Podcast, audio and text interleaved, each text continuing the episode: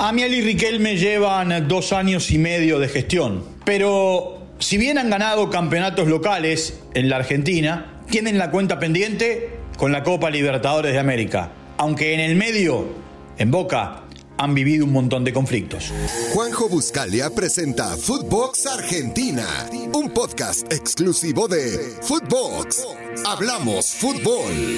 Es miércoles y estamos comenzando un nuevo episodio aquí en Footbox Argentina, hoy sin Juanjo Buscalia, junto a Maxi Palma, a quien voy a saludar. Hola Maxi, ¿cómo va? ¿Qué haces, Walter, querido? ¿Cómo andás? Muy bien, muy bien. A ver, Arranquemos por lo siguiente. ¿El Consejo de Fútbol de Boca divide aguas o no divide aguas? Sí, divide aguas, claramente, y reinarás. Bueno, ¿por qué quiero plantear esto? A partir de la llegada de Amial, Riquelme y Pergolini, en aquel momento, a la eh, conducción de Boca, Boca tuvo algunos cimbronazos. Y el primer gran cimbronazo fue no sé si la ruptura, el distanciamiento, la salida, el nombre que le quieras poner, Maxi, a lo que ocurrió con Pergolini. ¿Ese fue el primer gran detonante? Totalmente. A ver, en la Argentina también quedó demostrado, Walter, que las alianzas generalmente no terminan del todo bien, ¿no?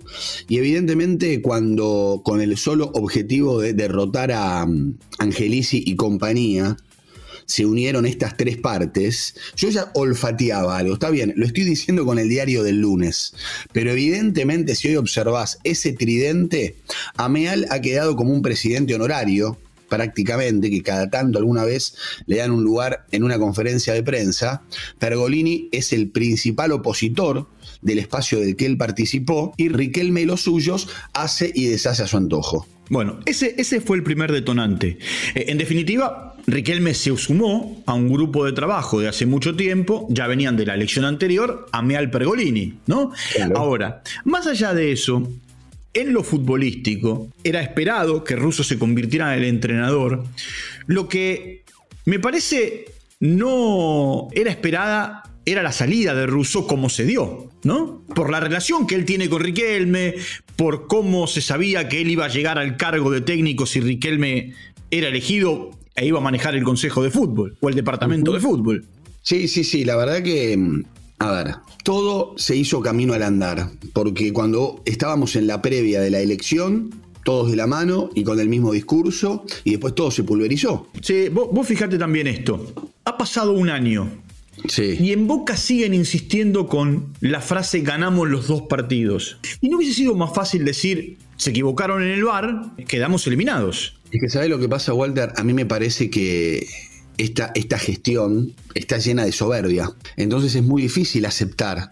Inclusive es muy difícil aceptar los errores propios en toma de decisiones. Entonces, te entiendo desde la lógica de alguien que administre y gestionaría de otra manera, pero no, no me sorprende por el día a día de la manera en que administra el Club Román, en serio. ¿eh?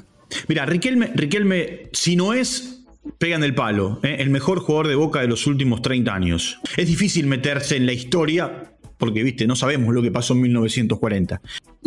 Riquelme es el jugador con más partidos en la cancha de Boca, ha ganado cantidad de títulos para todos los gustos, ¿eh? de todos los colores. Es alguien que la gente ama pero también es alguien que el hincha de Boca mira de costado. Riquelme también divide. Sí, sí, claro. De hecho, a ver, basta observar la historia, ¿no? Eh, Riquelme Palermo, dentro de la cancha, socios, profesionales, afuera, las antípodas. Bueno, hay un famoso gol contra Arsenal, que es el día del gol 300 de Palermo, que asiste Riquelme, Palermo convierte su gol número 300 y no se abrazan. Sí, sí, me acuerdo perfecto. Bueno, ahora, ¿por qué te planteo esto? Si, si divide Riquelme, si el Consejo divide como te lo planteé en, un comienzo, porque en definitiva, el que arma el Consejo es Juan Román Riquelme. Mira, mira cómo, cómo es el fútbol. En la cancha de Boca o a la cancha de Boca no puede entrar nadie que no sea socio. El socio por ahora no se expresa. No, no grita ni a favor ni en contra. Es más, el socio que grita a favor de Riquelme en la cancha que el que a lo mejor está descontento. Y ahí está la gran diferencia. El hincha tradicional, común, que por supuesto tiene su manera y su forma de, expresarlo en redes sociales, con sus amigos, con su familia, con sus seres queridos, no tiene la posibilidad del día de ir a votar de expresarse. Y ahí está un poco esta historia de el que divide o no divide. Claro, vos me estás diciendo que el que va a la cancha todavía no expresa lo que le pasa a un montón que no pueden ir a la cancha a expresarse. Porque solamente hay lugar para 45 mil. Sí, pero a ver, por más que vos hagas una cancha para 300 mil personas, si los 300 mil son socios, y en definitiva son los que deciden una elección. Ese es el gran tema que también tiene el fútbol argentino, Walter. A ver, eh, Boca, River, eh, que han logrado récords de participación en las últimas elecciones, tuvieron casi 25.000 hinchas que fueron a 25.000 socios. Pero es que ese, es el número promedio. En la Argentina, en la Argentina bueno, entonces el tema es ese. No representa el presidente del club la opinión de la mayoría. Después, el socio que se hizo la rata porque le daba fiaca, porque prefería un asadito con los amigos, porque tenía fútbol o quería dormir la siesta, también tendrá que hacerse cargo de que no fue a expresarse ese día en las urnas. No, ese es otro tema que también, por supuesto, es súper debatible porque a partir de vos tener, como tiene Boca, 200.000 socios, claro. te vota el 10%. Exacto. Es cierto que también para votar vos tenés que tener una serie de requisitos. Y a lo mejor de esos 200.000 hay, no sé, voy a poner un número exagerado, un 50% que no cumple con los requisitos. La mitad. Sí, está bien, no está mal lo que decís. No está mal. Pero igual, si vos me decís de 100.000 votan 20.000 es la quinta parte. Exactamente. Y aparte, vos sabés que en esta Argentina maniera y maniosa, con un poquitito de aparato político, y el que esté en el oficialismo es muy raro, salvo que se manda un tremendo macanón, como ahora en Independiente, como Aguilar en, River, y, vayas a ver ahora con Riquelme en la próxima elección, que haya un cambio. ¿No? Esto también es una realidad. Pero bueno, este, eh, este presente de Boca y este presente del Consejo, para mí tiene un responsable, que es Juan Román Riquelme, definitivamente. Bueno, es que el responsable del Consejo de Fútbol es Riquelme, por más que allí estén Bermúdez, Cassini, Delgado y Cristian, que es el hermano de Román. Y creo que está también el hijo de Bermúdez, dentro de los que acompañan, ayudan, colaboran. El gran tema central en esta historia se llama la Copa Libertadores, Maxi. Porque desde que asumió Amial, con Riquelme, por supuesto, con Pregolini, el Perolini no está, y con este Consejo de Fútbol, Boca ha ganado con los cinco entrenadores que ha tenido. Sí. Es más, voy para atrás. Desde que Gallardo asumió en River, Boca tuvo cinco entrenadores. Arrobarrena, Barros Esqueloto, Russo, Alfaro y, bueno, Bataglia y Barras el sexto que recién comienza. Los cinco han sido campeones. El tema es que Boca no consiguió la Copa Libertadores de América. Entonces, como la Copa es una obsesión para el mundo Boca, parecería que todo lo demás hay que tirarlo por la ventana. Sí, ese es un mal también de los grandes del fútbol argentino, porque el hincha de River también se endulzó con la Copa Libertadores, ¿no? Y el campeonato local vale, la Copa Argentina vale, ganar día a día vale, un proyecto vale. Lo que pasa es que, claro, particularmente con Boca pasa este tema de la obsesión. Inclusive acordate cómo fue la plataforma de comunicación de Angelici cuando se presentó a ser presidente hace tanto. 2011, claro. Había que tener el pasaporte al día. Pero por supuesto, en 2011, el día, el día que Boca juega con Banfield y termina siendo campeón invicto de la mano de Falcioni, ese día Ameal pierde las elecciones a mano de Angelici y la campaña política de Daniel Angelici camino a la presidencia fue regalando pasaportes apócrifos, ¿no? En, en la puerta de la cancha, diciendo con este pasaporte volvemos a Japón. Exactamente, así fue. ¿Y hace cuánto que Boca no gana la Copa Libertadores? 2007, ¿no? 15 años. Y jugando así, lejos de, ganarla, por supuesto, ¿no? ¿Sabés lo que pasa? Eh, la Copa también tiene la particularidad de los mano a mano.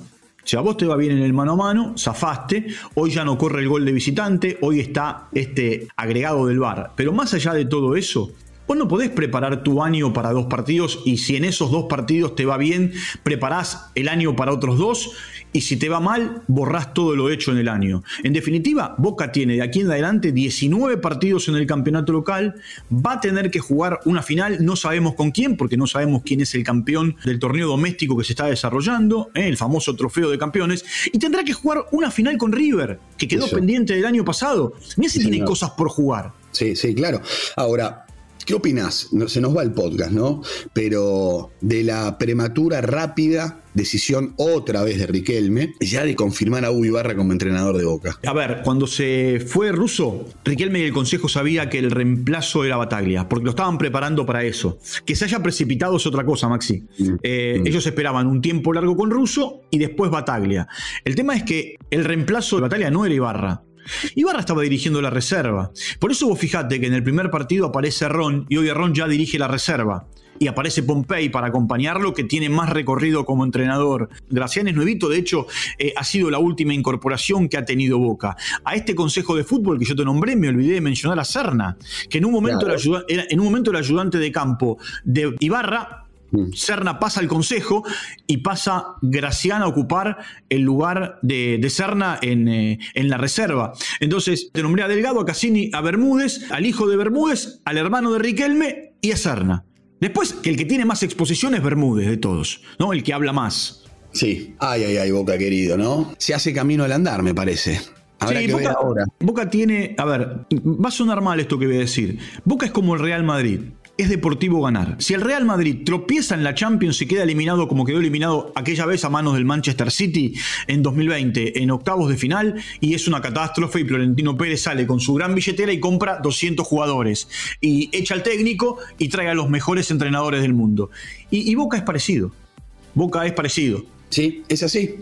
Pero con una presión que se suma a los malos manejos y toma de decisiones, a mi entender, sumamente polémicas, poco pensadas, sin un proyecto y con un vestuario implosionado, que no lo hemos hablado y quedará seguramente para otro podcast.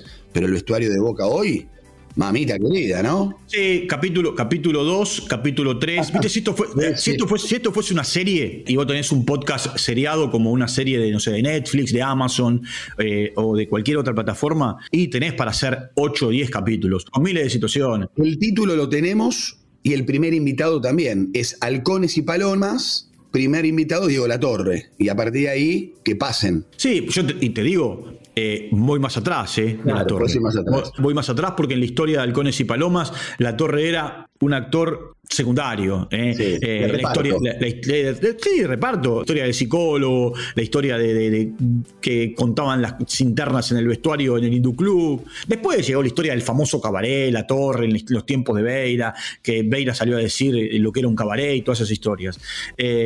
Boca ha tenido vaivenes y querés que vaya más atrás en los tiempos de Alberto J. Armando en los 60, en, los tiempos de eh, el mismo Armando en los 70, ya con un Boca más ganador, eh, en los tiempos en los que no había plata para, eh, en Boca para tener el número estampado en la camiseta y había que pintarlo con una fibra. en los tiempos de Ruggeri y Gareca, cuando les prendieron fuego la casa. Bueno, mil historias. Qué bárbaro. La verdad, mil, mil historias te puedo contar. Bueno, eso es Boca.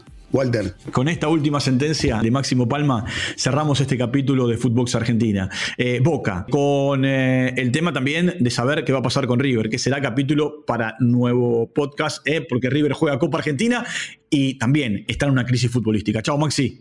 Chao Walter. Bueno, un abrazo grande para todos, ¿eh? para todas. Nos vamos a reencontrar en cualquier momento en un nuevo podcast, aquí junto a su líder, que es Juan José Buscali. Un abrazo grande, chao. Esto fue Footbox Argentina con Juanjo Buscalia, solo por Footbox.